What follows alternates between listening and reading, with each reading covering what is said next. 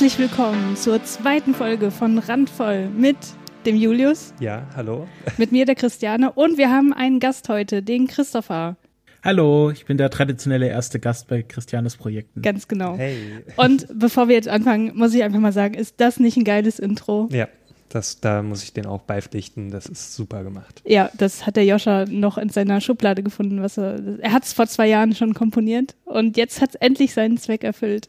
Ach, ist, das, äh, ist es da dann nicht mehr, nicht mehr, äh, noch nicht bei der GEMA angemeldet worden? Ganz genau. wie? Genau. Ah, So genau, ist das. Sehr schön. Ja, ja. Das ist äh, sehr, sehr 80s. Also ich, ich, äh, ich habe ja gerade Stranger Things äh, durchgebinged, äh, Ja. ich bin da voll drin jetzt. ja, genau. Das soll auch so ein bisschen daran angelehnt sein. Also nicht an Stranger Things direkt, sondern generell an die 80s. So. Die Retro-Welle ist jetzt zwar langsam vorbei, aber ich bin da immer noch voll drin und ich ja, finde das müsste man ziemlich jetzt cool. so, um auf den Trend aufzusteigen, äh, 90er Sounds machen. Eigentlich so ein bisschen schon, ne? crunchy, äh, so Crunch oder Skatermucke, aber Nee, aber das, ich find's richtig geil, weil es halt so schön Powerpop ist. ja, genau. Und mag Synthes mag ich ja immer. Ja, das ist immer gut. Ja, Christopher, wir haben dich heute eingeladen, weil du ein Thema vorgeschlagen hast, über das du dich aufregen möchtest, äh, auf das wir dann im zweiten Teil der Sendung genauer eingehen werden. Aber bevor wir das tun, erstmal ein paar kleine Rant-Themen, bei denen ich euch jetzt einfach die Bühne überlasse, weil ich hatte tatsächlich nicht so viel, worüber ich mich aufgeregt habe. Wer möchte anfangen?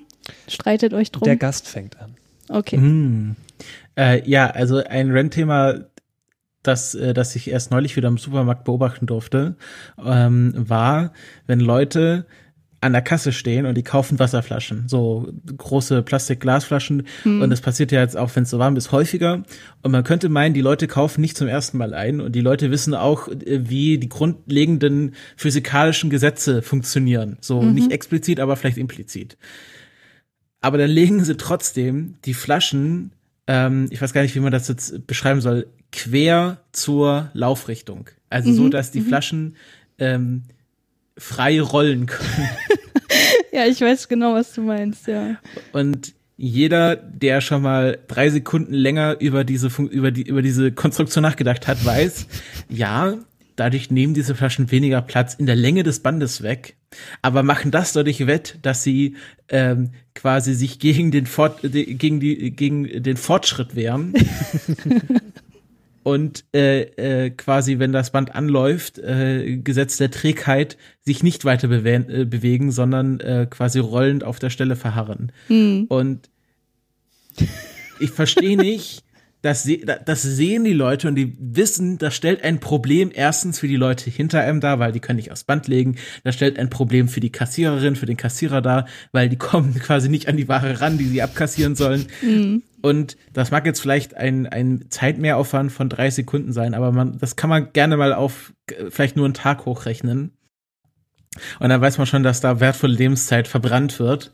Und äh, ich frage mich wirklich, also die Leute mü müssen ja wissen, dass es diese andere Option gibt und dass das nicht verboten ist.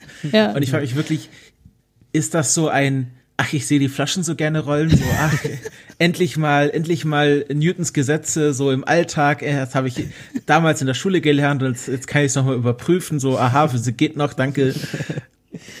Aber es ist, es ist, da, also da, da habe ich, also ich bin ja nicht so jemand, der so ungefragt so in das, in das äh, Leben anderer Leute eingreift. Aber da habe ich manchmal das Bedürfnis, einfach so kommentarlos die Flaschen umzudrehen. Und äh, das, also das, das, ähm, das ist immer so, so ein kleiner Mini-Aufreger der, an, an der Kasse, wenn ich das sehe. Ja, ja, den habe ich aber auch ziemlich oft. Vor allem, weil ich, ich verstehe halt den Grund dafür nicht. Wenn das irgendeinen Vorteil hätte, könnte man ja noch abwägen, hm, was ist jetzt die bessere Option? Aber es hat ja wirklich überhaupt keinen Vorteil. Also, ja, hat's nicht. Vielleicht ist das, vielleicht ist das so eine homöopathische Sache, dass, dass da nochmal was verdünnt wird und dass, dass man das dann, äh, dass sie glauben, dass es dann besser wirkt, die, die Vita Cola. es, wird potenzi äh, es wird potenziert. Ne? Genau, die es wird auf der Kasse nochmal schön potenziert. durchpotenziert. Ja, äh, könnte ich mich auch tatsächlich darüber aufregen, weil ja, Ja. ist halt komplett sinnlos. Ne? Aber äh, Supermarkt generell ist ja auch ein Aufregerthema. Oh ja. Allein schon, dass man sich mit anderen Menschen im selben Raum befinden muss. Auf, Hm. Auch gerade in der Obstabteilung oder so auf relativ kleinem Raum. Ja, das ist auch so ein, so ein eigener Kosmos, äh, diese Obstabteilung oder Mhm. Gemüseabteilung. Hm. wenn man sich so durchdrängeln muss und. Nee, und dann halt 20 Mal so die Erdbeerpakete mhm. von oben und unten geguckt werden, um, um bloß nicht die eine eklige Erdbeere irgendwo drin zu haben. Mhm. Während der ganze äh, Gang versperrt wird vom Wagen, der natürlich auch schön im Gang drin steht. Geil sind auch die Leute, die mitten im Gang stehen bleiben, um sich zu unterhalten. ja. oh. Also gerade bei uns im Kaufland in der äh, im Eingangsbereich ist es sehr beliebt, das so zu tun, ja. Mhm. ja. Ja, ich bin da tatsächlich äh, einer dieser Übeltäter, der den Einkaufswagen, ich habe so immer das implizite Bedürfnis, den Einkaufswagen überall, überall hin mitzunehmen. Hm. Weil ich denke, jetzt könnte jemand was klauen, was natürlich völlig blöd ist, weil wir sind immer noch im Supermarkt. Wenn sie es klauen, müssen sie es trotzdem noch bezahlen. Ja. Aber, aber ich glaube, dass, dass da, da, da ist so der Urinstinkt so vom Sammler und Jäger, dass, dass ich das Mammut jetzt erlegt habe im Einkaufswagen und das darf mir kein anderer, naja, kein, kein, darf ich da kein anderer Stamm klauen. Ähm, also mir ist es schon mal passiert, dass mein Einkaufswagen genommen wurde, weil da noch nichts drin war. Der wurde dann einfach entwendet. Das Problem war nur, dass ich zwei Euro reingesteckt habe. Boah, das, ist schon, also, das tut schon weh. Da, da hast du gedacht, uh, heute leiste ich mir mal was. Ja, genau. zwei Euro in den Einkaufswagen. Ja, ich dachte mir auch so, komm hier, weißt du, ich hab's zwei Euro rein, anstatt 50 Cent. Mhm. Ja, und Oder die wurden mir entwendet. Da habe ich mich wirklich eine Weile aufgeregt darüber. da war mein Tag Ja, gelaufen. kann ich verstehen. ja. Entschuldigung. Und ja. ich glaube, den Wagen, den ich dann gekriegt habe, weil ich habe ja dann irgendeinen anderen Wagen genommen. da war dann, glaube ich, weniger drin. Ja. Ja, und du hast dich auch über Sachen aufgeregt, ne? Ja. Na, dann ähm, los. Ja, bei mir sind es ein paar. Also ich, äh, bei mir sind es ja meistens auch so Themen, weil ich viel mit Gaming zu tun habe, die auch mit Gaming dann ne, irgendwie in Verbindung stehen. Ähm, was mich da immer besonders aufregt, ähm, ist natürlich, äh, du kriegst es ja selber auch mit, wenn ich ähm, die PlayStation 4 anmache. Hm. Ähm, nach einer Weile wird die extrem laut. Und ich habe ja noch so die erste Version der PlayStation 4, die dann noch ein bisschen schlechter verbaut ist. Ich weiß nicht, ob das Sony irgendwie mal verbessert hat. Aber wenn du sie anmachst und äh, also das, das fängt ja schon an, wenn du einfach nur im Menü bist, äh, wo mm. man sich mhm. eigentlich denkt, naja, okay, das wird wohl nicht viel Leistung bringen, so jetzt. Ne? Also da, da braucht bestimmt die, die PlayStation 4 jetzt nicht viel an, an Leistung zu veräußern. Aber da fängt die auch schon an, ähm, schon ein bisschen aufzudrehen mit den Lüfter. Und das mm. wird dann richtig äh, fies, ähm, wenn man dann ein Spiel startet. Also dann fängt es so richtig an. Da denkt man wirklich, man staubsagt gerade im Raum. Ja, ist ähm, wirklich so. Also ich bin ja äh, oft im Schlafzimmer, während du hier spielst und ich höre das echt bis ins Schlafzimmer rein. Ne? Das ja. ist so krass. Ja. super übel. Aber, ich Aber mal ehrlich, deine äh, Xbox One steht dem auch in wenig nach. Ey, die ist total leise. Nee, die hat zwar nicht diesen lauten Lüfter, aber die hat so ein ganz komisches Geräusch, was sich anhört wie Grillen. Ja, ja, aber trotzdem ist die permanent leise. Also wenn ja, nein, eben nicht. Das hat ja dieses Grillengeräusch, was auch nervt. Ja, ein Grillengeräusch. Das ist aber wirklich super leise. nein, ist es nicht. Nur wenn man drauf achtet, hört man das. Ist das vielleicht, ich, ist das, ja? Ist das vielleicht Atmo-Musik von Red Dead Redemption 2, die du da hörst? Nee. Ja. Äh, ich finde, das ist absolut ein also Grund dafür, sich diese Xbox nicht zu kaufen, weil das Geräusch ist mega nervig. Finde ich nicht. Also das, da, das sind wir jetzt auch nicht einer Meinung. Vielleicht habe ich da andere Rezeptoren. Ja, ja, du bist ja eh sehr empfindlich, was so Geräusche angeht. Du bist ja manchmal so total gestört, wenn da irgendwas im Hintergrund läuft und dann sagst du schon, ja, Jus, äh, kannst du da mal irgendwas dran machen? Und ich denke mir so, was, äh, da ist doch nichts. Ähm, ja, das Problem ist, wenn man sich dann auf so Geräusche konzentriert. Ne? Genau. Ne? Also gerade ganz schlimm, wenn man einschlafen will und es nicht kann. Das tue ich ja nicht. Und draußen unbedingt. zwitschern die Vögel noch oder so. Ja, oh. das ist mir völlig egal. Ähm, und deswegen äh, stört mich auch das, das Gekrille nicht von der Xbox. Aber das Staubsaugergeräusch der PS4, das, das nervt so sehr. Das ist ja sogar schon so, dass ich dann lieber Spiele auf der Xbox One spiele, anstatt auf der PS4. Weil ich mir schon denke, naja, wenn du jetzt die PS4 anmachst, da musst du dir auf jeden Fall Kopfhörer aufsetzen, damit du das, ähm, ne, übertönst dieses Staubsaugergeräusch. Ja, ja. Und damit ich dich nicht wecke oder so. ja, es ist unglaublich, aber das geht anderen Leuten genauso, die eine PS4 haben. Also eine Freundin von mir, ähm, da war es mal so, also ihr damaliger Freund hat halt im Wohnzimmer gespielt hm. und sie hat, hat, hat halt auch im Wohnzimmer geschlafen, weil ich halt dann in, in deren Schlafzimmer geschlafen habe, weil ich zu Gast war und äh, da haben sie mir das halt überlassen und sie musste dann da schlafen, wo er PS4 gespielt hat und natürlich war oh, das, das so laut wie ein Staubsauger. Ja, ja. Christopher, spielst du eigentlich auch? Ähm, Ach, ganz wenig. Also früher habe ich, also als ich noch jung und agil war und Student und viel Zeit hatte, habe ich noch mehr gespielt. Ähm, aber ich hatte, ich hatte tatsächlich nie in meinem Leben eine eine Videokonsole. Also ich habe, also es ist, es ist fast peinlich zuzugeben, aber ich habe ausschließlich auf dem Mac gespielt. Mhm. Und ja. das, äh, das ist, äh, das ist auch, Lüf also lüften kann man damit auch gut. Ja, ja. Ähm, ja, ja, das kenne ich. und äh, ich habe also früher ganz viel Minecraft gespielt und ähm, jetzt spiele ich, ähm, was, was man so äh, langläufig als X4-Spiele nennt, also Expand, Exploit, Explore und Exterminate. Ähm, also sowas wie äh, äh, ähm, Civ oder Stellaris oder solche Sachen. Also so äh, Echtzeit- oder Rundenstrategie, das mag ich sehr gerne. Und jetzt habe ich ja äh, habe ich ja ein iPad neu und jetzt ähm, schaue ich mir mal die ganzen Spiele an, die mir auf dem iPhone zu urselig waren, weil der Bildschirm zu klein war. Also sowas wie Stadio Valley finde ich auch noch ganz ganz nice.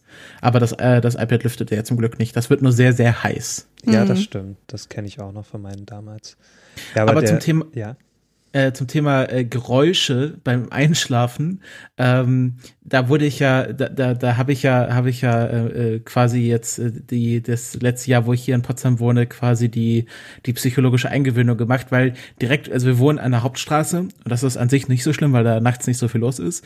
Aber direkt vor unserem Fenster ist eine Ampel und diese Ampel hat so ein ähm, Signalgeräusch für Leute, die nicht gut sehen können, dass sie die Ampel finden mhm. und wissen, wo sie die Straße queren können. Und das geht halt die ganze Nacht Tok, Tok, mm, Ja, ich weiß, was Tok. du meinst. Ja. Und ähm, als es so warm war und wir äh, mit offenem Fenster geschlafen haben, war das schon sehr laut. Ja. Und mittlerweile habe ich das, habe ich mich so dran gewöhnt, dass ich beinahe nicht mehr ohne schlafen kann. Also ich, äh, ich habe mich auch manchmal ins Wohnzimmer gelegt, weil es dann noch ein bisschen kühler war auf dieses aufs Sofa, direkt vors Fenster. Und dieses Tocken, das war dann wie so ein, wie so ein äh, weit neues Generator.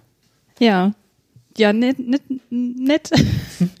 Was war das denn jetzt? Aber ich, aber ich, ich merke schon, ich merk schon, äh, du kannst hier bei uns übernachten. Jedenfalls nicht, wenn es warm ist.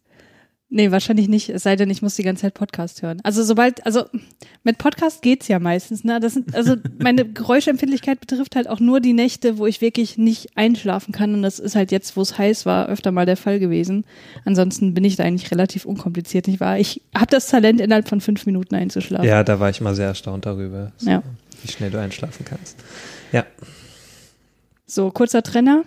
Wir sollten die Sonne verklagen. Können wir uns darauf einigen? Wir sollten die Sonne verklagen. Jetzt ah, jetzt habe ich einen Loop eingeschaltet. Können wir uns darauf einigen? ja, Christian, das musst du noch üben. Ja, Entschuldigung. Aber das lassen wir jetzt einfach drin, weil es witzig war. So, nächstes Aufregerthema. Du hast noch ein paar auf der Liste, ne? Ich habe immer welche. Also jetzt ist mir gerade spontan auch noch was eingefallen, weil wegen Nacht und ähm, Geräusche und so weiter. Wir haben ja hier gegenüber, so schräg gegenüber eine Shisha-Bar. Oh, ja. Und da sind immer so Leute, also das ist auch so von so ein bestimmtes Klientel, was da so abhängt. Und die nerven mich wirklich so sehr. Also da, da ist es wirklich so hin zu Mitternacht so. Ähm, da, da hörst du dann nur noch so ein, so ein Gelächter durchweg. Aber mhm. so ein richtig bescheuertes Gelächter, also so ein nervtötendes. Ähm, und das, das regt mich so auf, weil man ja eh sehr stark so die Geräusche hört, so auf der Straße und mm. dann auch noch so die Umgebungsgeräusche. Ähm. Und das in Kombination mit unserer Nachbarin, ja, die gerne ja, singt stimmt. und auch neuerdings Gitarre lernt. Ich hoffe mal, sie hört nicht den Podcast, aber. Ach, selbst wenn, ist mir egal, die kann das ruhig wissen, wie scheiße das ist. Also wenn die wenigstens gut singen würde, ne? Aber es ist ja wirklich so, dass man denkt, so bitte hör einfach nur auf. Und dann mm. singt sie halt so diese aktuellen Hits, die man, mit meistens, denen man sowieso beschallt wird. So. Meistens Disney, da ist sie sehr stark so. Also das, wenn dann irgendwie ein aktueller Disney-Film läuft, zum Beispiel Aladdin, als dann jetzt Aladdin lief, hat mhm. sie nur die ganzen Aladdin-Songs gesungen. Ja, oder als hier äh, der Film mit Lady Gaga ganz groß war. Ah ja, hier äh, A Star Born hat sie natürlich den ganzen Soundtrack runtergetrellert. Ähm, mhm. Und auch damals, als hier dieses, ähm, wie heißt sie, Adele, ähm, diesen ähm, Hello, ähm, diesen Song, ne? Oh ja. Der hat sie wirklich wirklich hoch und runter getrennt. Also wirklich, ich konnte den nicht mehr hören. Hm. Manchmal, wenn mich, das, wenn mich das zu sehr nervt, dann fange ich ja auch an zu singen. Aber so richtig laut und so richtig schrecklich, um mir zu zeigen, wie schlimm das ist. Ja. Vielleicht ähm, kann sie ja Unterricht bei unserem Nachbarn nehmen, weil der singt auch ein Stück Gitarre. ähm, aber, äh, aber zum Glück so leise und äh, kaum hörbar, dass es sich gut anhört.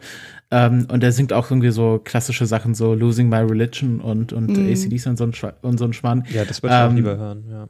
Und das finde ich echt ganz angenehm. Aber das ist so, also so gerade an der Wahrnehmungsgrenze, wo man eher so hinhört, um zu jetzt herauszufinden, was er da eigentlich singt. Ähm, aber vielleicht können sie sich ja gemeinsam zusammentun und dann gründen sie die Band irgendwie so die Nachbarn oder so. die Nachbarn. Sehr gut, aber die muss man dann auch nur durch die Wand aufnehmen, damit man auch das Nachbarfeeling hat. Ne? Hey, coole genau. Idee. Ja. Ja, sollten, sollten wir uns aufschreiben. Ist doch eine Marktlücke. So, aber jetzt, worauf wolltest du eigentlich nochmal wirklich zu sprechen kommen? Du hattest doch noch ein paar Sachen. Ja, ich habe noch ein paar, aber ich weiß nicht, ob das jetzt wirklich so. Soll ich die alle noch so? Ein nee, alle nicht. Mach mal noch das äh, größte ja. Aufregerthema. Ja, irgendwie habe ich jetzt ähm, so zum Abendessen habe ich äh, noch ein Video angeschaut. Da ging es um äh, sehr schwere Achievements, also so Erfolge bei Videospielen, die man sich so freischalten kann. Ähm, und da ja, dann, dann habe ich zu dir so gesagt, ja, ich habe da auch mal so ein paar Achievements gesammelt, die ziemlich dämlich waren. Ne? Und, und so im Nachhinein dachte ich mir auch so, naja, eigentlich ist das ziemlicher Schwachsinn gewesen. Ja, sag doch mal, was war denn so das Dämlichste? Ja, ich habe mal GTA 4 gespielt. So, das habe ich wirklich eine ganze Weile ziemlich intensiv gespielt, als das rauskam. Und dann gab es so diesen Erfolg, ähm, schieße 150 Tauben ab in ganz äh, Liberty City. und ja, ich hatte halt nichts zu tun gehabt, war halt in Ausbildung äh, und hatte Ferien. und, und da dachtest du, gehe ich mal auf die Taubenjagd. Da dachte ich, ja, gehst du mal auf Taubenjagd. Und dann habe ich wirklich, da habe ich mir eine Karte ausgedruckt aus dem Internet, wo dann so die ganzen ähm, äh, Fundorte markiert waren. Und ja. dann habe ich mich mit so einem Marker hingesetzt so und habe dann immer das weggestrichen, was ich dann schon, äh, welche Taube ich schon abgeschossen habe. Bei 150, da sah die Karte auch dementsprechend aus. Das heißt, du konntest nicht einfach irgendwelche Tauben abschießen, sondern die kamen dann immer zu diesen Punkten. Die waren genau hin. an der Stelle und du Ach hast so. die halt gehört schon so. Ähm, Hast schon so das Gurren gehört. Genau, oder? so dieses Gur, Gur. Und dann bist du halt immer näher gekommen und dann wurde es immer lauter so, ne? Und da hast du gewusst, ah, irgendwo in der Nähe ist da ein. Aber die waren manchmal so fies versteckt, dass du da auch irgendwie so hochspringen musstest und irgendwie, äh, naja, da musstest du schon Anstrengungen unternehmen, um überhaupt dahin zu kommen und die dann auch abzuschießen und mhm. so weiter. Und manche konntest du wirklich nur durch ganz gezielte Schüsse oder so, ne? Durch wirklich also da muss ich dann auch noch mal so ein paar Komplettlösungen zu Rate ziehen, um zu wissen, wie man jetzt diese eine Taube abschießen kann. ähm, da habe ich mir auch so Videos angeschaut, wie dann welche das die abschießen und so weiter. Naja, ich habe da ziemlich viel Zeit investiert. Ne? Ja. Und, und äh, ja, irgendwann hatte ich diese 150 dann auch tatsächlich äh, alle abgeschossen. Und dann kam dann ähm, dieses Achievement und ich war dann so, äh, ich war so drei Sekunden glücklich. Und dann, dann nach den drei Sekunden dachte ich mir, ja, irgendwie hast du jetzt ziemlich viel Zeit investiert, das hättest du auch viel besser nutzen können. Also hast du dich eigentlich mehr über dich selber aufgeregt. Ja, aber was mich dann so richtig aufgeregt äh, hat, war, ich wollte auch unbedingt den Erfolg freischalten, 100 Prozent, dass du 100 Prozent in GTA 4 ähm, geschafft hast. Mhm. Na, aber es war so, ich habe alles gemacht in GTA 4, was nur ging. Und äh, dann hatte ich irgendwann in der Anzeige, äh, bei dieser Prozentanzeige 98, irgendwas Prozent. Und ich dachte mir, ja, wo, wo bleiben jetzt die restlichen 1, noch was äh, Prozent? Und ich habe wirklich äh, ganz viele Komplettlösungen durchgelesen, habe alles abgeglichen, was ich denn selber schon habe und was in der Komplettlösung noch fehlt und so weiter. Und es war wirklich eins zu eins, habe ich, war das das, was ich schon gemacht habe, was auch in der Komplettlösung stand. Und ich kam einfach nicht drauf. Und bis heute habe ich diese 98, noch was Prozent. und das regt mich so sehr auf. Also war das hast du mal, hast ja? du mal irgendwie GTA Completion Bug 98,5 gegoogelt? Äh, Ob das nein. vielleicht so ein Common ich, Mistake ich, ist? Ich weiß es nicht, aber ich habe wirklich überall geschaut, wo nur ging und ich habe keinen Hinweis gefunden, dass da irgendwas noch fehlen könnte. Ja, da hätte ich ja genau das gemacht, was Christopher ja, gerade ja, gesagt hat. Ich weiß nicht mehr, ob ich das getan habe. Also auf jeden Fall kam ich da nicht drauf bis heute. Hm. Bis heute ist es unerfüllt. und äh, ja. Ja gut, 150 Tauben abschießen ist schon, ist eigentlich schon noch dümmer als die ganzen Fische bei Final Fantasy Fischen, ne? Ah ja, genau. Ich habe bei Final Fantasy 15 den Anspruch gehabt, ja. alle Fische zu fischen, die man fischen muss. Ach, ziemlich dumm. Mega dumm. Ich hatte aber hinterher tatsächlich das Gefühl, ich könnte angeln. Dich hätte ich gern mal gesehen, wenn du so zum See gehst und dann wirklich angelst. ja, da muss man die R-Tasten drücken, ne? So geht das doch. Ja, genau. Ja, äh, wollen wir dann mal zum Hauptthema kommen? Ja, dann kommen wir mal zum Oh ja. Thema. Gut, dann haben wir, aber was, was spiele ich denn jetzt nochmal als Loop ein? Ja, nicht den Loop, ne? Also nur dieses, dieses Dreieck anklicken. Dann machen wir dann mal das. Da regt mich ja die Frage schon auf. Was heißt denn Sie als Frau? Warum ist denn das Stereo? Warum ist das nicht Mono? Könnte ich mich jetzt auch wieder aufregen. Das- Habt ihr das auch nur auf einem Ohr das- gehört? Ja, das, ja. Ist, das ist schon Mono, aber halt nicht äh, auf beiden Ohren. Komisch. Naja, musst du dann nochmal irgendwie. Ja, da muss ich das nochmal fixen. Da, da regt mich schon die Technik auf. Ja, ne? Ja. also So, unser Hauptthema heute, das hast du dir ausgesucht, Christopher. Und zwar dreht sich das um den britischen Drehbuchautor Stephen Moffat. Äh, ganz kurz, wer ist das für die Leute, die ihn nicht kennen? Ich kannte den vorher auch nicht, beziehungsweise er war mir einfach nicht bewusst als Person. Der ist 1961 geboren worden, ist wie gesagt ein britischer Drehbuchautor, der seit den späten 80er Jahren Drehbücher für Fernseh Fernsehserien schreibt und so die bekanntesten, glaube ich, sind Doctor Who und Sherlock. Also Doctor Who hat er auch, so wie Wikipedia das angegeben hat, Christopher, du bist da der Fachmann, relativ lang geschrieben, von 2005 bis 2017 und Sherlock seit 2010 und äh, ansonsten war noch die britische Sitcom Coupling da ein, einer seiner früheren Erfolge. So, so viel erstmal dazu. Warum ist denn diese Person irgendwie problematisch oder warum ist er es wert, sich über ihn aufzuregen? Ja, äh, be- bevor ich da in die Vollen gehe, möchte ich kurz was vorwegschicken. Also es geht jetzt hier um sozusagen das kreative Werk von Stephen Moffat. Also man muss ja ähm, immer ein bisschen dazu sagen, ich hasse jetzt Stephen Moffat als Mensch nicht, der ist wahrscheinlich ein ganz angenehmer Zeitgenosse und ähm, ich möchte ihn jetzt auch jetzt hier quasi in den fortfolgenden Ausführungen nicht persönlich beleidigen oder irgendwie an seine Ehre gehen oder so, sondern mir geht es einfach um sein, sein Schaffen, also so sein professionelles Werken, das, äh, um das kurz klarzustellen. Na, also Stephen Moffat ähm, ist äh, wahrscheinlich den Leuten, die Doctor Who schauen, vor allem dadurch bekannt, dass er zum einen sehr viel für Doctor Who geschrieben hat und zum anderen von 2012 bis 2016 f- ähm, für sechs, sieben, acht, neun, zehn hm, also ich so, ja, also von 2012 bis 2016 Showrunner der Serie Dr. Who war. Das ist ja ein Konzept, was es so in Deutschland, glaube ich, nicht gibt. Ähm, also quasi, dass es quasi einen Chef von allem gibt, der für eine komplette Serie verantwortlich ist was nochmal über irgendwie Produzenten oder einzelnen, einzelnen Folgenregisseuren steht. Ähm, und äh, ist wahrscheinlich einer breiteren Öffentlichkeit dadurch bekannt, dass er halt die Serie Sherlock mit Benedict Cumberbatch und Martin Freeman gemacht hat, auch als Showrunner. Ähm, und die Sache mit Steve Moffat ist, der war damals so 2012 herum, als er halt Doctor Who übernommen hat und so, da, da war er ziemlich gefeiert und da fanden ihn auch ziemlich alle gut, weil was er halt sehr gut kann, er konnte sehr gut einzelne Folgen für Doctor Who schreiben. Also ähm, ich habe mir das mal hier notiert, er hat die erste Folge, die er geschrieben hat, ist gleich in der ähm, ersten Staffel The Empty Child und äh, es war glaube ich gleich eine Doppelfolge, The Empty Child und The Doctor Dances. Ähm, ist so eine zweite Weltkriegsgeschichte, irgendwie der Doktor reist mit seinem Companion äh, in ein äh, London während dem Blitz und ähm, es sind komische Kinder mit Gasmasken und ähm, ja, die müssen jetzt gerettet werden, um das mal ganz kurz zusammenzufassen. Ähm, und das ist eine extrem gute Doppelfolge. Das ist wahrscheinlich die erste, die beste Folge der ersten Staffel. Dann hat er auch noch ähm, einen extrem guten Antagonisten für den Doktor eingeführt, der The Weeping Angels, die weinenden Engel, ähm, was eine Alienrasse ist, die sich nur bewegen können, äh, wenn sie nicht angesehen werden. Und äh, wenn sie angesehen werden, erstarren sie wortwörtlich zu Stein. Also so wird mit Quantenmechanik bla erklärt. So ähnlich Ähm, wie die Geister bei äh, Genau, wie bei Mario. Mario. Ja, ja. Ähm, und äh, wenn man von den Engeln angefasst wird, dann wird man nicht äh, ermordet, sondern man wird in die Zeit zurückgeschickt. Und von dieser quasi verlorenen Zeit, also die man zurückreist, ähm, daraus erziehen die Engel halt ihre Energie. Ähm, und daraus wird, es wird, also in die Folge, in der sie eingeführt werden, ähm, die heißt Don't Blink, äh, weil es, der Doktor sagt halt Don't Blink, also man darf, muss die Engel kontinuierlich anschauen, man darf noch nicht mal zwinkern, weil die extrem schnell sind.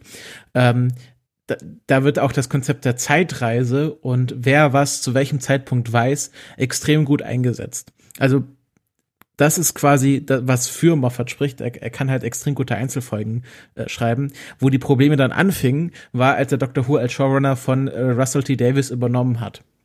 War 2012, war im Grunde ein komplettes Reboot der Serie. Ähm, es gab einen Doktor, äh, David Tennant hat aufgehört nach, ex, also nach einer wirklich langen Laufzeit, ähm, äh, wurde dann von Matt Smith ersetzt. Ähm, es gab einen neuen Companion mit Amy Pond, gespielt von Karen Gillan. Ähm, und ja, das Problem ist, dass einerseits Moffat sehr verliebt ist in sogenannte Mystery Boxes. Das ist so eine Trope, wo es dann geht, okay, es gibt am Anfang der Staffel gibt's irgendwie ein mysteriöses Objekt, so, oh, da ist irgendwas und dahinter verbirgt sich ein, ein, ein größeres Mysterium. In der ersten Staffel ist es ähm, ein Riss in der Wand von Amy Pond. Mhm. In der zweiten Staffel ist es einfach eine Box, also eine tatsächliche Box. ähm, und das wird dann quasi am Anfang der Staffel so aufgemacht, uh, gruselig, gruselig, gruselig, aber alles, alles sehr mysteriös.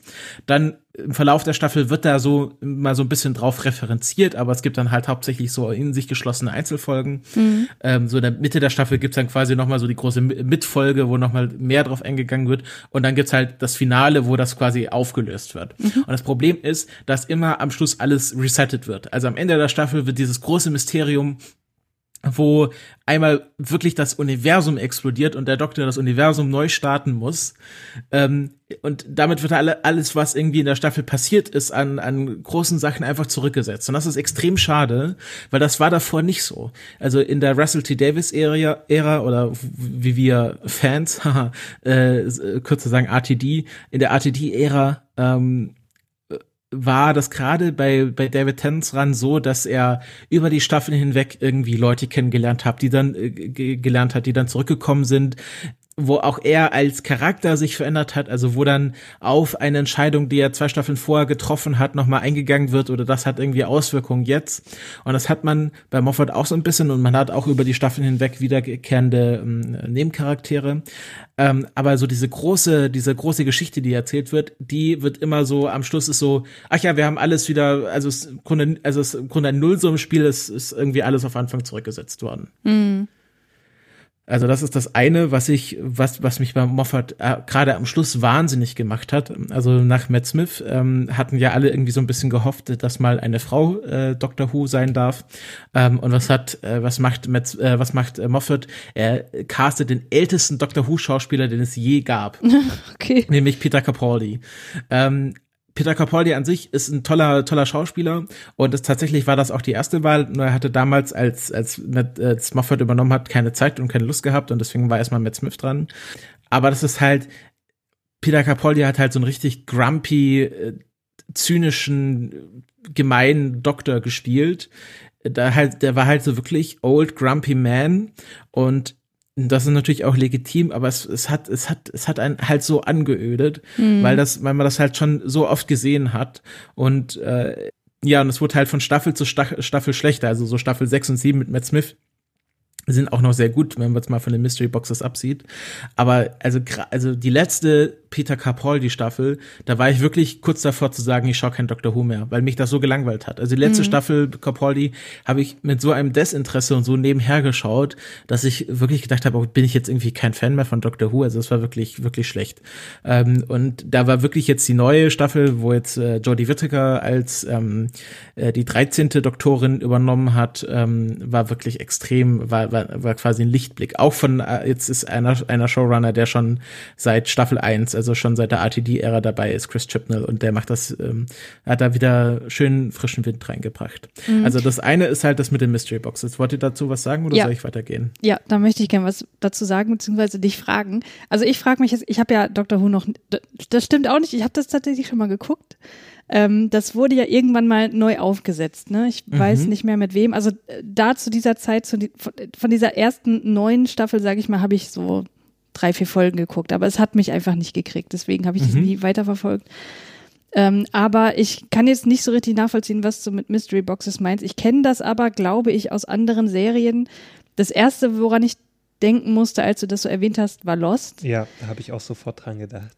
Und bei Lost war ja das Problem, dass einfach viel zu viele Mysterien aufgegriffen wurden, die aber irgendwann fallen gelassen wurden, weil die selber nicht mehr wussten, offenbar, wie sie das jemals wieder äh, ja, entwirren können und äh, wie es irgendwie logisch aufgelöst werden kann. Das ist ja allgemein so ein J.J. Abrams-Ding. Ja, genau. Und da frage ich mich jetzt halt, ist das bei Doctor Who auch sowas oder ist es eher so, dass die sich einen Scherz erlauben und sagen, ach, wir machen jetzt hier mal einen Riss in die Wand und äh, sagen den Fans, es hat irgendwie eine höhere Bedeutung, aber die hat es eigentlich gar nicht. Nee, nee, also definitiv erst, ersteres und ich schaue ja gerade, ich habe ja gerade einen Rewatch und deswegen bin ich auch gerade so in meinem Moffat-Hass drin, weil ich ja, weil wir gerade bei Staffel 7 sind mhm. und ich einfach alles erkenne, was an Moffat schlecht ist, auch in den frühen Staffeln, wo es noch nicht so offensichtlich war.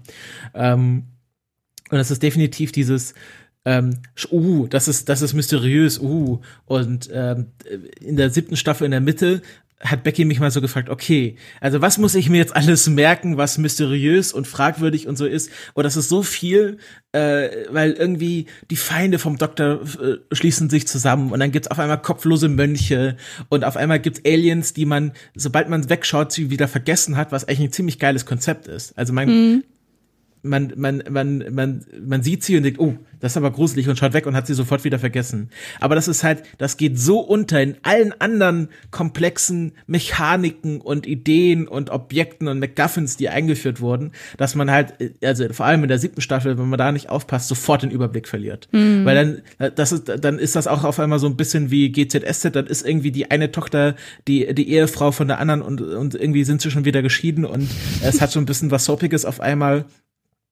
also das sind so verworrene Plots, die halt wo man nicht denkt, oh, das ist jetzt aber hier, oh, High Concept und oh, und äh, spannend und so viele gute mm. Charaktere. Also es ist nicht Game of, also es ist nicht Early Game of Thrones, sondern es ist okay. mehr so spätes Game of Thrones. Mm.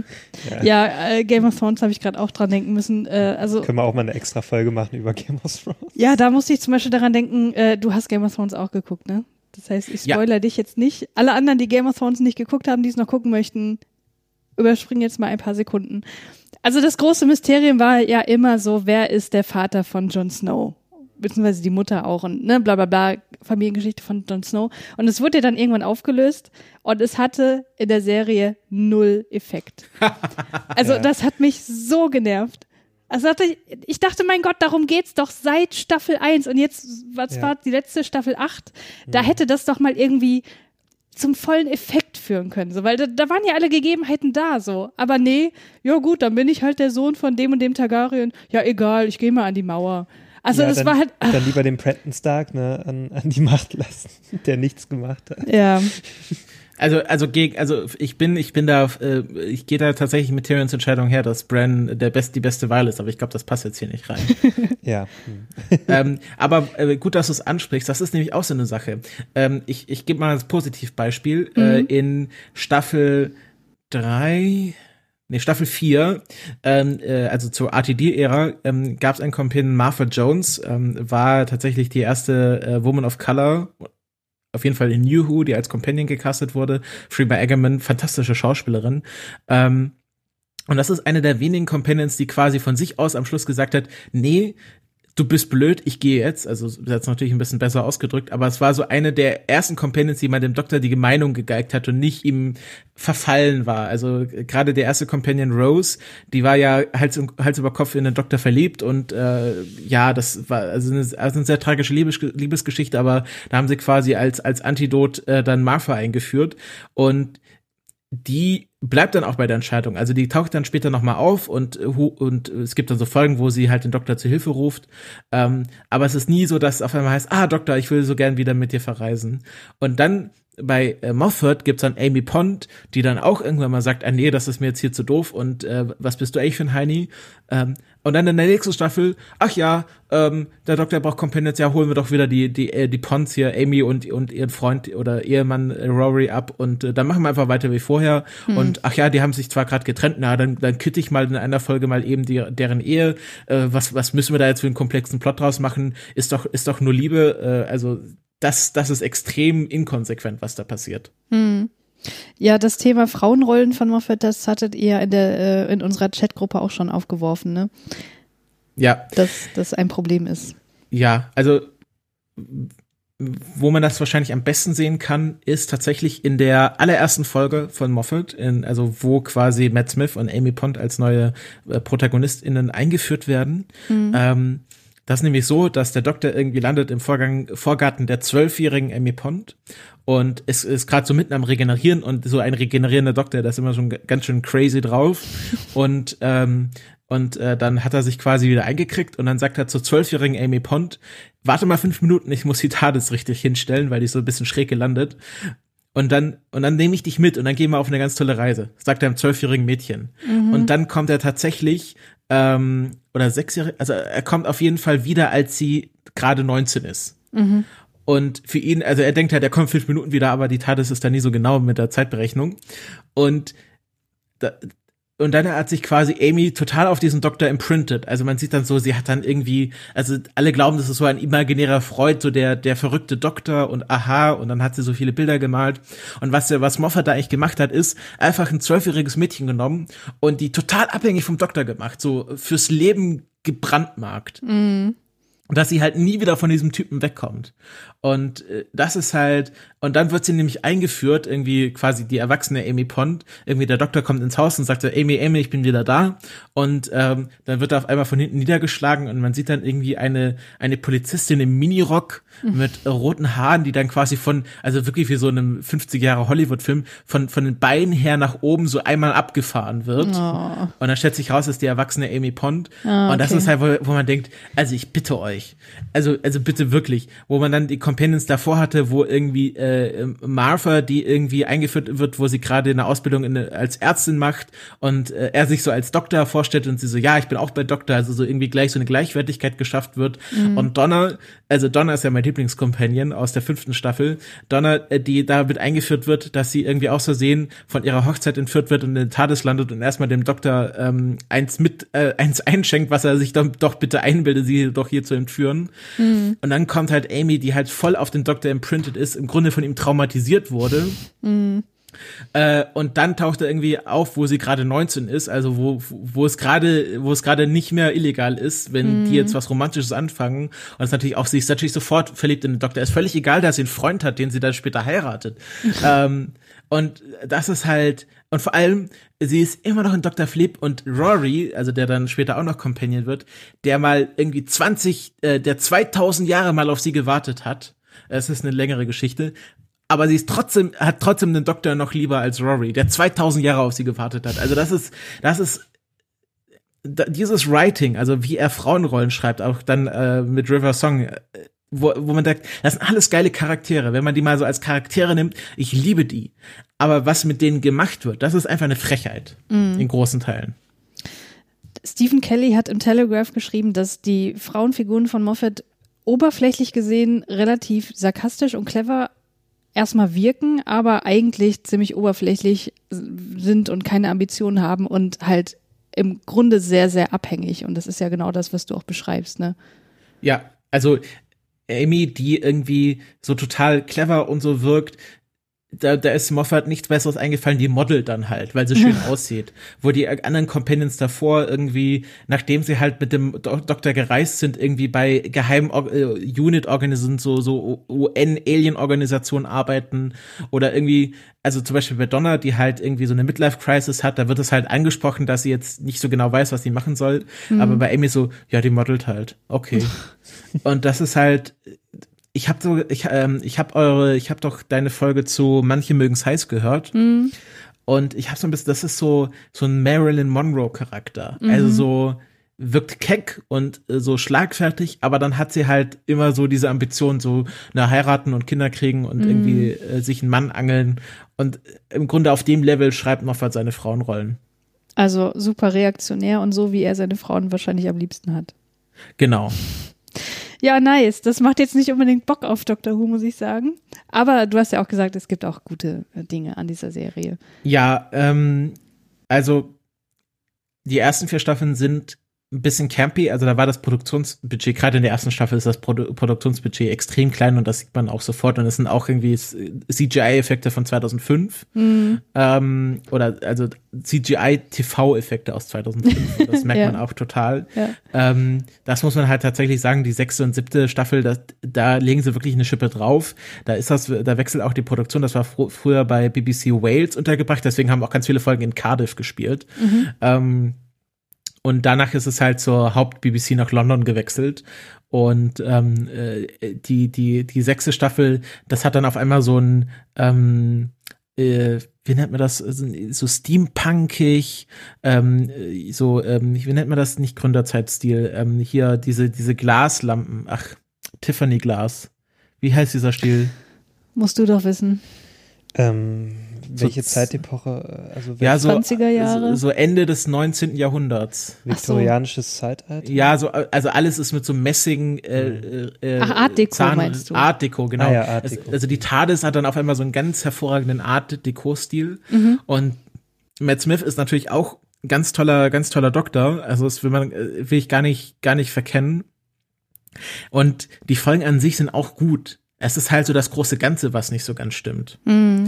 Und gerade in den letzten Staffeln merkt man auch äh, den Kulturpessimismus von Moffat so ein bisschen raus. Es gibt eine ganz furchtbare Folge, wo es irgendwie so um Emojis geht, wo man halt ganz doll merkt, dass der, dass halt Moffat Emojis äh, den Untergang des Abendlandes findet und äh, deswegen eine Folge über Emojis machen wollte. Mm. Ähm, oder wo der Doktor mal sagt, ja, die, die, die jungen Kids, die hängen ja nur noch in Starbucks ab und so, da, niemand liest wirklich mehr ein Buch. Also das, das spricht auch auch ganz, ganz deutlich an manchen Stellen raus. Aber wenn man quasi sich so, wenn man gerade das zum ersten Mal sieht, ich glaube, dann merkt man das in der sechsten und siebten Staffel und auch in der achten gar nicht. Mhm.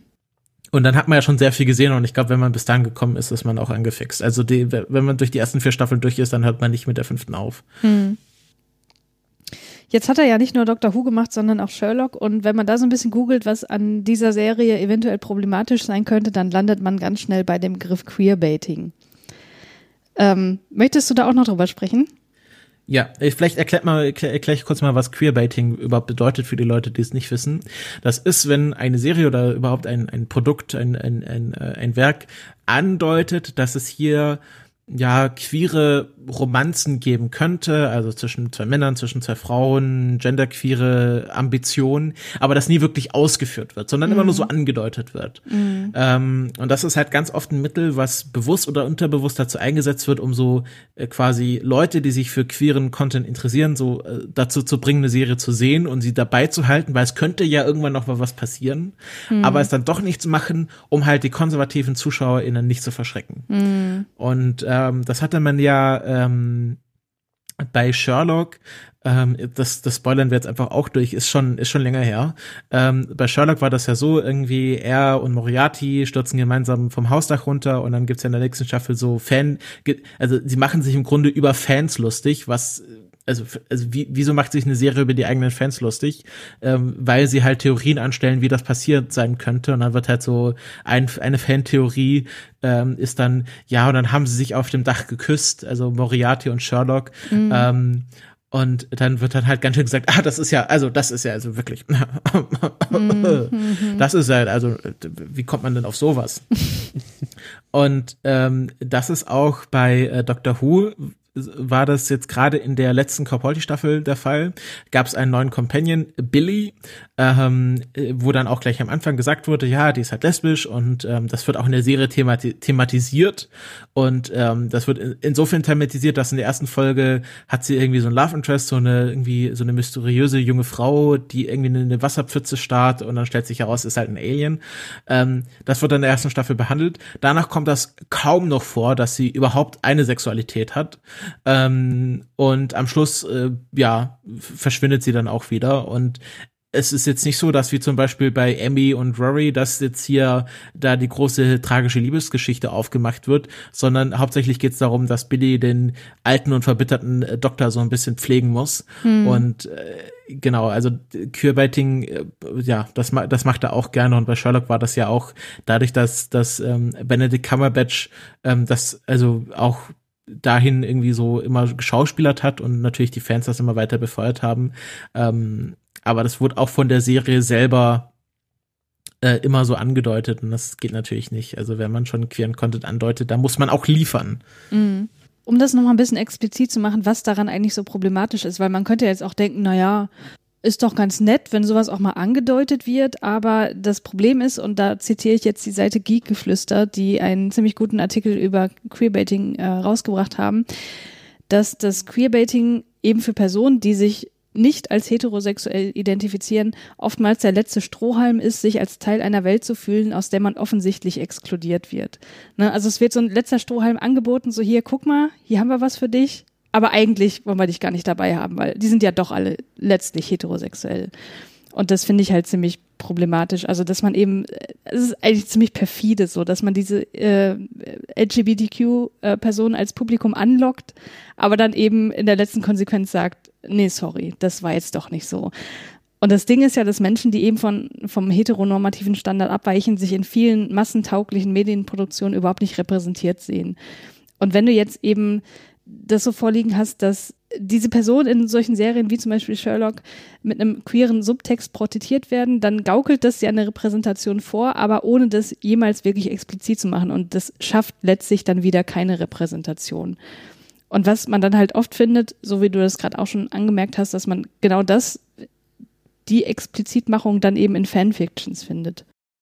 Ja, und das ist auch ganz auffällig, ähm, wenn dann auch zum Beispiel explizit gesagt wird, okay, diese Person ist jetzt homosexuell, da muss man mal drauf achten, wie oft diese Person ähm, andere Personen küssen, wie oft die überhaupt irgendwie Affektion zu anderen Personen zeigen oder, oder wie oft einfach nur gesagt wird, ja, diese Person ist homosexuell mhm. und dann das nie quasi im Acting oder so in der Geschichte an sich aufkommt, sondern mhm. mehr so als, als expliziter Fakt dargestellt wird. Mhm. Da, ähm, da hat Julius, glaube ich, auch noch ein Beispiel dafür, ne?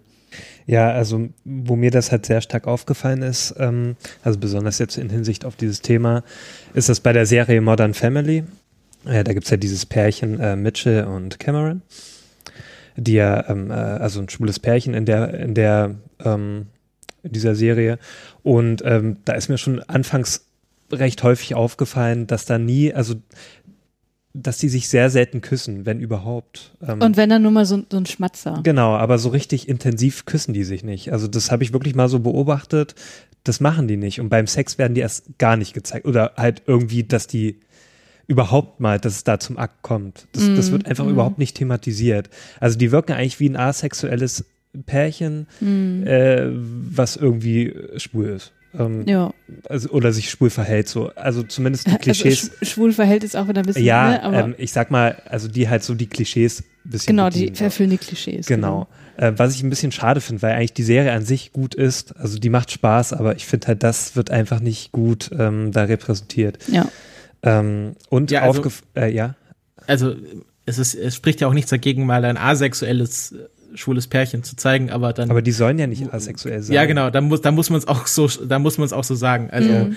nicht, nicht äh, asexuell äh, zeigen bei Accident, genau. Ja, weil der, der Cameron zum Beispiel, also der sagt ja öfter oder auch Mitchell, also die haben ja die werden ja nicht als asexuell dargestellt, die, die äußern ja schon ihre Bedürfnisse und so, also, aber halt sehr seicht. Also, das ist alles sehr ja, seicht ja. gehalten und typisch amerikanisch. Also, es ist halt wirklich so gemacht, dass auch der Durchschnittsamerikaner damit irgendwie ähm, relaten kann. Also ja, es wirkt halt irgendwie so, dass die Macher sagen können, guck mal, da haben wir doch ein schwules Pärchen. Genau, Was richtig, wollt ihr denn noch? Richtig, damit sie halt Diversität so zeigen können. Hier, naja, da sind ja die Schwulen, die haben wir jetzt so abgehakt. Hm. Und dann können wir ja auch noch so die anderen zeigen. So. Äh, und dann natürlich ähm, äh, größtenteils äh, heterosexuelle Pärchen. Mhm.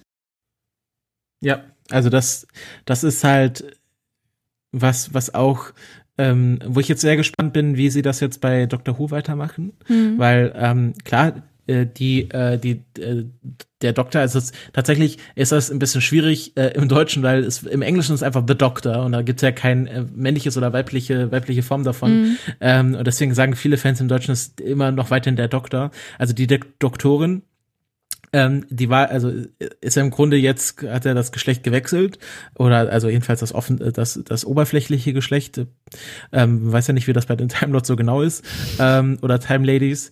Ähm, und die hat, also der, der Doktor, der offensichtlich oberflächlich männliche Doktor, hatte ja Liebesaffären mit Frauen äh, verschiedener Couleur. Ähm, und ist auch die Frage, ob man die jetzt wieder einführt, weil dann hätte man ja quasi bei Design ein, eine homosexuelle Beziehung, die da äh, der, die, die Doktorin mit, äh, keine Ahnung, River Song oder, oder, oder Rose oder so einführt. Hm. Und ähm, Alex Kingston, die River, River Song gespielt hat, eine, also, also die, ihre Geschichte ist wirklich fantastisch, ähm, hat auch schon gesagt, dass sie gerne wieder bei Dr. Who dabei sein würde und äh, also das gerne machen würde.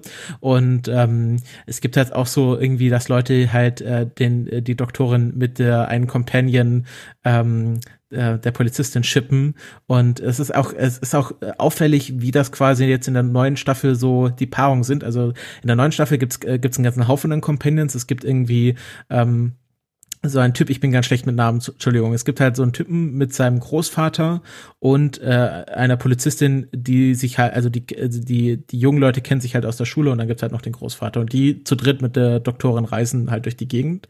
Das ist halt spannend, weil jetzt nicht die zwei äh, Jugendlichen oder jungen Erwachsenen irgendwie gemeinsam geschippt werden, was also der Standard wäre, okay, der Doktor und dann sind da die zwei jungen Leute und die kommen sich näher in der TARDIS, sondern die Doktorin wird immer mit der Polizistin quasi auf Mission geschickt und ähm, der der der Typ äh, äh, geht ist immer mit seinem Großvater unterwegs und hat halt mhm. so also so er ist halt so die Vaterfigur und verhandeln da so Dinge. Und das finde ich halt ganz spannend dass sie halt äh, die Doktorin mit der einen weiblichen Companion immer zusammenstecken.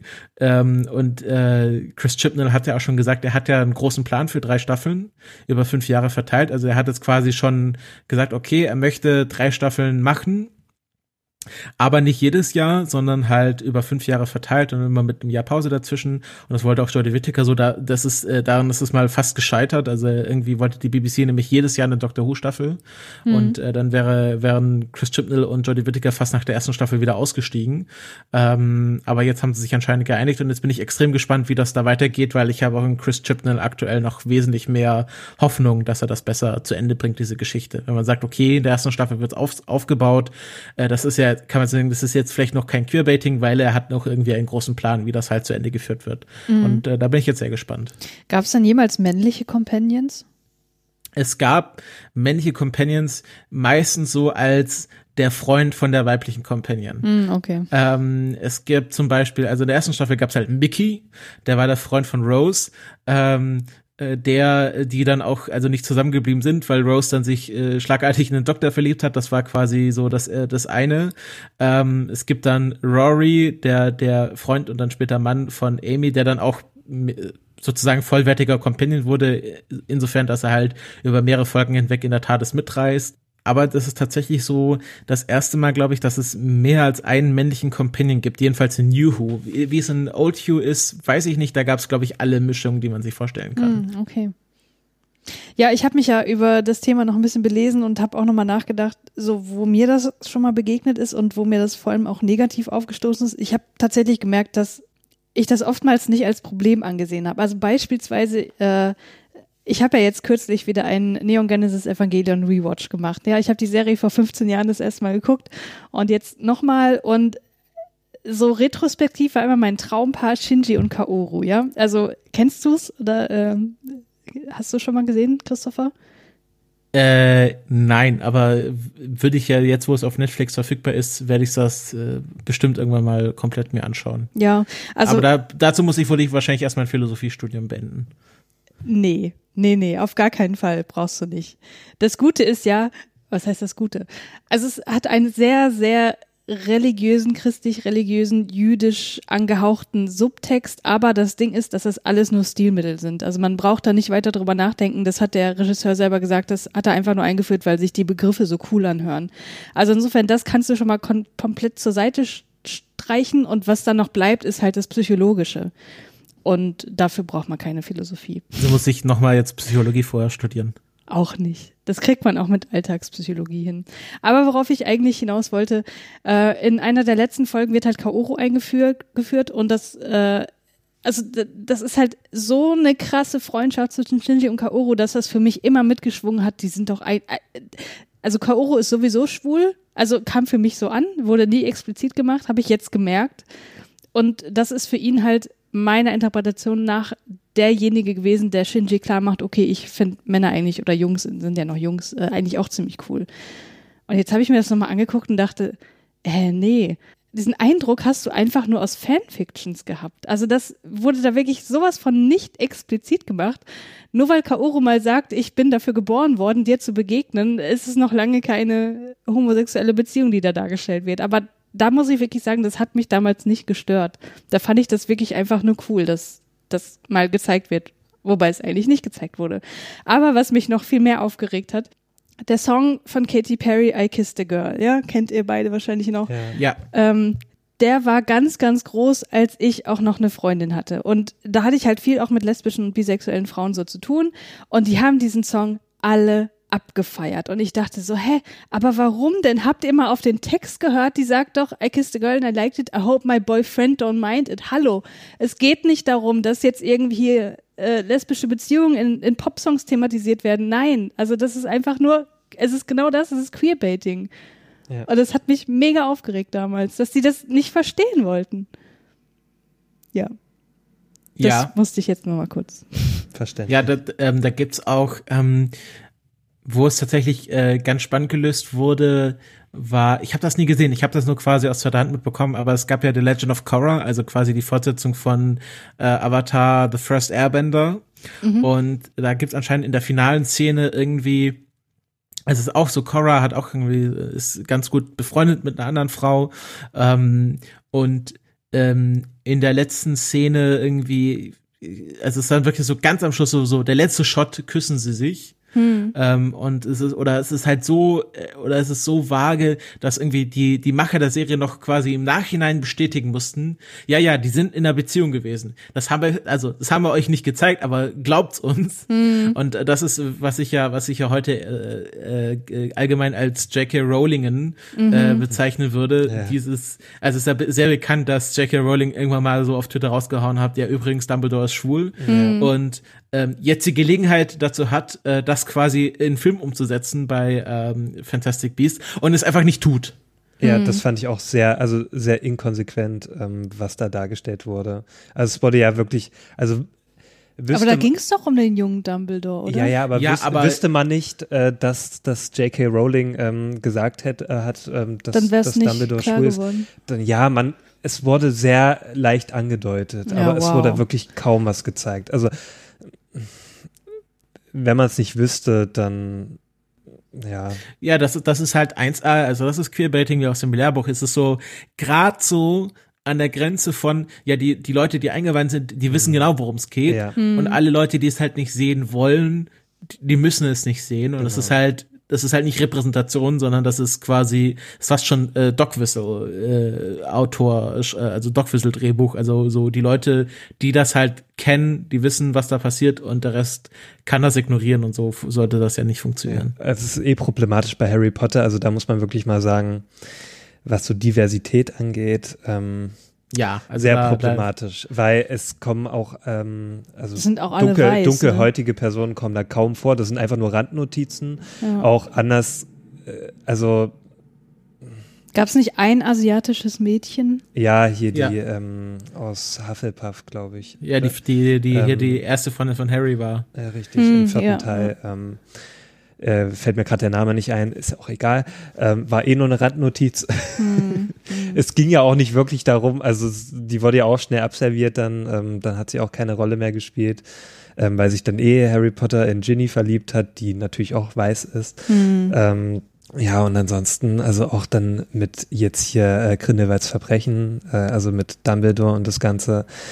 Äh, also es hat mich auch nur aufgeregt im Kino, wo ich mir auch dachte, ja, wow, das ist jetzt das Ding.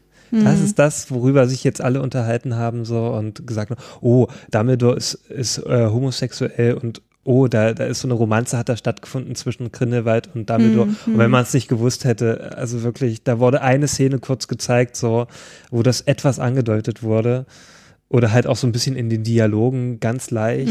aber ja, hätte ich das Es vorher vor- nicht gewusst, äh, ja, wäre es mir nicht aufgefallen. Es ist vor allem auch, ähm, das ist wahrscheinlich nicht bewusst so gemacht worden, aber jetzt, wo quasi der, der sozusagen schwule Dumbledore auftritt, das ist natürlich nicht dieser alte weißhaarige Mann mit dem langen Rauschebart, Ja. sondern das ist jetzt jemand im maßgeschneiderten Anzug, der so einen ganz Ja. akkurat gestutzten Bart hat, weil äh, anders dürfen ja schwule Leute nicht aussehen. Ja. Und man kann sich auch vorstellen, ja gut, wenn Dumbledore mit, keine Ahnung, 120 halt lange Rauschebart und ein bisschen wirr ist, dann hätte er irgendwie mit, mit Mitte 30 vielleicht auch ein bisschen abgeranzter aussehen können. kann er ja trotzdem schwul sein, aber das, das, das geht natürlich nicht. Ja. Ja, um das Ganze noch ein bisschen positiv abzuschließen. Mir ist ein Positivbeispiel eingefallen für eine äh, queere Darstellung in einem. Massenmedium. ja, ob du da ein positives Beispiel hast. Ja, der Trailer von Last of Us 2. Ja, genau, richtig. Da hätte man es. Ja. Christopher, kennst du den? Nee, aber ich fand ich fand's lustig, dass, dass, dass quasi dass der Trailer nur ist. Ja, das Spiel ja, ist ja noch nicht ja da. Es wurde ja auch schon im ersten Teil angedeutet. Es gibt ja diesen DLC, ja. ähm, in dem Ellie ähm, auf so ein anderes Mädchen trifft. Hm. Und ähm, da sich auch so ein bisschen was anbahnt. Also so sehr ähm, subtil. Also da ist es noch sehr subtil, aber in diesem Trailer fürs zweite Spiel, was ja noch nicht noch draußen ist. Also, also, da ist sie ja noch sehr jung. Also genau. das wollte ich nur da, dazu fügen. Also da, da ist sie ja schon erwachsen im genau, Trailer genau, und äh, man sieht halt nur so eine Szene, also man sieht mehrere Szenen, aber die Szene, um die es jetzt geht, da sind sie halt auf so einer Party und da äh, steht sie halt am Rand und unterhält sich mit irgendwem und dann kommt halt ein Mädchen auf sie zu. Und das war so der Moment, wo ich dachte, okay, die werden es jetzt bestimmt schon bei so Andeutungen belassen, ne? Aber mhm, dann ja. passiert halt was, wo ich dachte, oh krass, das ist für ein Computerspiel aber ziemlich revolutionär. Zumindest kam mir das so vor, dass sie halt zusammen auf die Tanzfläche gehen und sich erstmal küssen, so. Ja. Das fand ich schon ziemlich cool. Und das hat auch sehr natürlich gewirkt, also ja. jetzt nicht so aufgesetzt, wie manchmal das so ist. Und genau. wo das dann so als Thema gemacht wird. Genau, es ist halt das einfach so halt Bestandteil der Welt, dass sie äh, auf Frauen steht und sie eine Freundin hat. Ja. So. Ist das immer noch, äh, wird die immer noch quasi ge, ge, ge, wie nennt man das, ge-CGI'd von Ellen Page? War Nein, das, nicht? Äh, das sie, äh, sie wurde nie von Ellen Page verkörpert. Ah, dann war das jemand anderes. Richtig, sie sah sehr ähnlich aus. Also damals kam ja auch zeitgleich so Beyond uh, Two Souls raus. Ah ja, genau, und da war Ellen Page genau, Da war Ellen Page genau. dabei und deswegen wurde das oft verwechselt. So. Und da haben ja auch mhm. viele gesagt, in Last of Us, die sieht mehr nach Ellen Page aus, die Ellie, als äh, in Beyond Two Souls. Fand äh. ich jetzt aber nicht. Aber man muss schon sagen, dass die Ellie so vom Typ her schon so ein Ellen Page-Typ auch ist. Ja. So. Richtig. Naja, was für ein Zufall, dass Ellen Page ähm, lesbisch ist und vielleicht wurde Ellie, sie als Vorbild genommen. War das damals schon bekannt? Mit Ellen Page meinst du? Damals das ist noch doch nicht, noch nicht, das ist, das, das ist doch nicht so lange her, dass sie sich geoutet hat. Geoutet, richtig. Ich glaube, das ist noch nicht so lange her, aber äh, man wusste das. Also ich glaube, das war schon, also zumindest in meinem lesbischen Freundeskreis, da war das relativ äh, gesetzt so, dass sie auf jeden Fall lesbisch ist. Okay.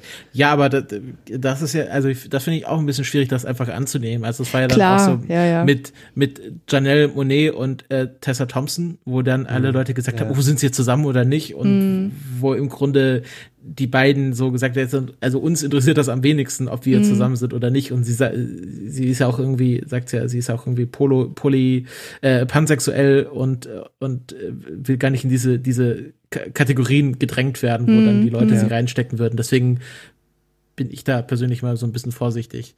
Ja, nee, das, also, das basiert jetzt nicht nur auf Annahmen, Ah, okay. Auf, aufgrund dessen, wie sie aussah oder wie sie sich gegeben hat, sondern aufgrund von Gossip, der halt, äh, okay. ich sag mal, in, in, auf, also es gibt ja auch lesbische Gossip-Seiten, wo dann auch mal Dinge expliziter gemacht wurden, die halt noch nicht offiziell an die ah, verstehe, Öffentlichkeit. Also verstehe. Das, das lesbische Dark Web.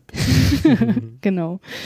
Ja, also das fand ich halt ein schönes Beispiel und ich will auch noch mal ein paar Zahlen nennen, denn klar, Queerbaiting ist definitiv ein Problem, auch immer noch. Ähm, aber was die tatsächliche Repräsentation von LGBTQ-Charakteren im sie nennt es hier Primetime Scripted Broadcast, Broadcasting angeht, das hat der äh, Glad We uh, Where We Are on TV Report gezeigt und das wird tatsächlich besser, muss man sagen. Also äh, dieser Report hat gezeigt, dass 8,8 Prozent aller Charaktere irgendwie sich dem Spektrum LGBTQ zuordnen lassen. Und das ist halt ein Rekord hoch. Also im Vorjahr ist es, äh, im Vergleich zum Vorjahr ist es um 2,4 Prozent gestiegen. Wobei dann innerhalb dieser Gruppe äh, durchaus noch ein bisschen mehr Diversität da sein könnte. Also 42 Prozent dieser Charaktere waren halt schwule Männer, 25 Prozent lesbische Frauen, 29 Prozent bisexuelle Charaktere, wobei das in der Mehrheit auch Frauen waren, nur 5 Prozent äh, Transgender-Charaktere und keine asexuellen Charaktere. Also das nur mal ganz kurz um klarzumachen, da gibt's offenbar eine gewisse Entwicklung, wobei aus diesen Zahlen natürlich auch nicht hervorgeht, wie explizit das jetzt auch wirklich gemacht wurde und wie sehr das Thema ist in der jeweiligen Serie oder im Film oder inwiefern das einfach ganz natürlich eingewoben ist. Ne? Also das geht natürlich daraus nicht hervor, ja. aber es ist ja vielleicht trotzdem eine ganz positive Entwicklung. Ja, also ich um so, um so ein paar pos positive Beispiele zu nennen, damit man vielleicht die Leute so ein bisschen mit, mit einer To-Do-List rausschickt mhm. aus der Folge. Ähm, eine Serie, die, also generell, dass das, oh, jetzt ist hier Siri angefangen, äh, angegangen. Das will ich natürlich nicht. Auch wenn ich nicht weiß, welche Sexualität Siri hat. Ähm, Grüß dich, Christoph. Grüß dich, ähm, Christoph. Ähm, generell das Gesamtwerk der Wachowskis ähm, ist immer sehr schauenswert, aber gerade die Netflix-Serie Sense8, da ist im Grunde das genaue Gegenteil von Queerbaiting. Sie locken dich mit, ach, das ist so eine schöne Sci-Fi-Serie und ah, okay. Und dann, dann, dann gibt's ganz viel, äh, ganz viel queeren Sex und alle haben eine große Orgie miteinander. Und es gibt äh, sehr viele auch auch quasi äh, Konstellationen abseits der Pärchenbeziehungen mit äh, polyamoren Beziehungen über drei Kontinente hinweg. Und äh, es ist es beginnt mit dem Shot auf einen Dildo und es endet mit einem Shot auf einem äh, auf einen regenbogenfarbenen Dildo. Mhm. und alles was dazwischen ist ist einfach pures also es ist auch eine sehr gute also von der Handlung eine sehr tolle Serie. Mhm. und äh, die habe ich abgöttisch geliebt. Äh, es gibt also es gibt eine Transfrau die auch von einer Transfrau gespielt wird Frigga äh, Freema Agyeman, ähm, die halt äh, Martha Jones bei Dr. Who war, spielt äh, die Freundin von ähm, äh, Nomi, äh, der der Transfrau in der Serie ähm, und das ist es ist eine ganz es ist eine sehr verrückte Serie und auch hier wieder sehr viele komplexe Handlungsstränge, aber sie führen irgendwo hin mhm. und enden nicht einfach in nichts oder es wird alles resettet. Ähm, und äh, dann auch auf Netflix leider abgesetzt, aber von, von CBS wieder aufgenommen.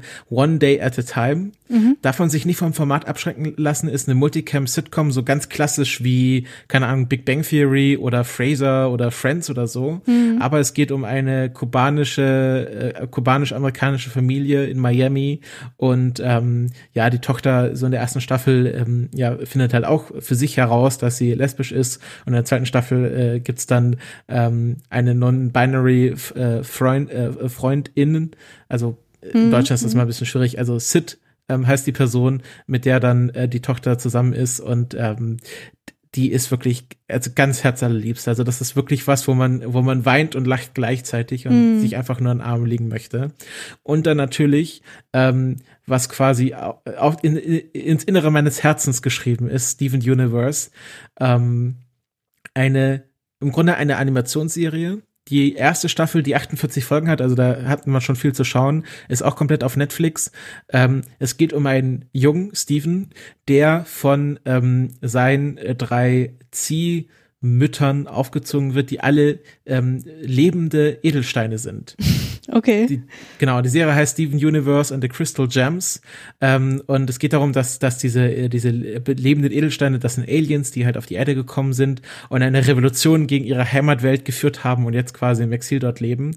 Und das, das, also diese Serie, das ist wirklich für mich das Beste, was je im Fernsehen ausgestrahlt wurde. Ich liebe diese Serie so abgöttisch, das könnt ihr euch gar nicht vorstellen. ich habe ein Mr. Universe T-Shirt. Ähm, ich habe hier auf meinem Computer äh, Sticker von aus einer fiktiven Serie, die in der Serie vorkommt. Okay. The Crying, Crying Breakfast Friends. Das ist eine Serie, wo es darum geht, dass Frühstücksitems äh, äh, immer weinend sich in den Armen liegen. Oh. Und ich habe hier eine weinende Waffel auf meinem Computer oh. kleben. Und diese Serie, also die erste Staffel, die endet auch mit einem fantastischen Twist, ähm, wo wir dann, wo es dann auch ganz viel um queere Repräsentation geht. Und äh, Rebecca Sugar diese Serie macht, also die hat halt viel für, äh, ich weiß, ihr kennt ihr Adventure Time? Ich ja, vom Namen her, aber, aber noch, ich hab's noch nie gesehen. Genau, also da kommt Rebecca Sugar auch her und die hat für, für Adventure Time ganz viele bekannte Lieder geschrieben. Ähm, bei Adventure Time gibt's ja, äh, ist auch eine interessante queere Storyline mit Princess Bubblegum und äh, Macy äh, Marcy äh, the Vampire. Was Bubblegum? Ähm, Bubblegum. Princess Bubblegum. Okay, ich dachte, ja, okay. nein, nein, so, das ist eine Kinderserie. Ähm, und äh, also Steven Universe kann ich nur wirklich jedem empfehlen, egal welches Alter, von 1 bis 99 Jahre. Ähm, ich liebe diese Serie und da geht es jetzt auch viel um non-binary Charaktere. Also die Gems haben offiziell kein Geschlecht, aber sie werden halt alle mit weiblichen Pronomen angesprochen. Aber es gibt dann auch non-binary äh, Charaktere und ähm, ja, es geht auch irgendwie um, um äh, bisexuelle Beziehungen und es ist wirklich, wirklich ganz, ganz toll. Ich liebe diese Serie wirklich abgöttisch und queere Repräsentation ist da 1A tipptopp. Ja, cool. Ähm, da will ich auch noch mal ganz kurz eine Sache in den Ring schmeißen, was äh, keine Serie, kein Film ist, sondern ein Buch, ähm, nämlich die Wayfarer-Serie von Becky Chambers. Ähm, Habe ich auch, glaube ich, irgendwo schon mal drüber geredet. Das kommt mir gerade so bekannt vor. Naja, egal. Auf jeden Fall ist das eine Science-Fiction-Buchserie, wo es also wo es so viel Diversität gibt, wie ich sie noch nie irgendwo anders gelesen habe. Also allein dadurch, dass man halt verschiedene Spezies hat und es dort auch interspeziäre, sagt man das so, Beziehungen gibt und Spezies, die äh, zu, zu, zu der normaler Entwicklung ist, gehört, dass sie das Geschlecht halt wechseln und ab und zu mal dies sind, ab und zu mal das und sich selber auch Pronomen geben und äh, das ist wirklich einfach nur schön, weil es ist, es ist ein absolut, eine absolut positive Buchreihe, also so optimistisch und so schön. Und man denkt einfach nur, mein Gott, ich will da einfach nur leben. Das sind alle so friedlich miteinander. Ähm, ja, und äh, das, das kann ich an der Stelle Utopie. sehr empfehlen. Also es ist eine absolute Utopie, ja. ja. ja. Ja. Aber am Schluss ein bisschen wenig gerantet. Ja, tatsächlich, ne? Ja. Es hätte ein bisschen feuriger sein können. Aber äh, dafür haben wir auch einige Informationen gegeben und ähm, vielleicht muss man auch nicht sich bei jedem Thema so ich sag mal, da muss nicht immer der Cortisolspiegel so hochsteigen. Man kann ja auch ein bisschen ich kann gemäßigt ja noch ein bisschen hier ähm, Aggression reinbringen, nehme ich hier mit. Das gibt's doch nicht! Mensch! Alter, fuck! Ja. Ja. ja, vielen Dank, Christopher, dass du da warst, dass du uns diese Themen näher gebracht hast. Ja, ja, vielen Dank, dass ich da sein durfte. Ja, vielen Dank, Christopher, auch von mir. Ich hoffe, dass sich einige an dir eine Scheibe abschneiden und sich bei uns melden und auch mit uns abbranden möchten. Auch, ich sag's nochmal, auch wenn's nervt, vielleicht auch Menschen, die nicht männlich sind. Das wäre doch mal ganz cool. Ja, meldet euch, bitte. Genau. Ja, haben wir sonst noch was? Nee, ne? Wir sind jetzt auch schon über eine Stunde. Eigentlich war ja eine Stunde das Limit, aber das Thema war es ja auch wert. Genau. Ja, insofern bleibt uns nichts anderes übrig, als uns zu verabschieden. Ne? Tschüss. Ja. Bis zum nächsten Mal. Bis zum nächsten Mal. Tschüss. Jetzt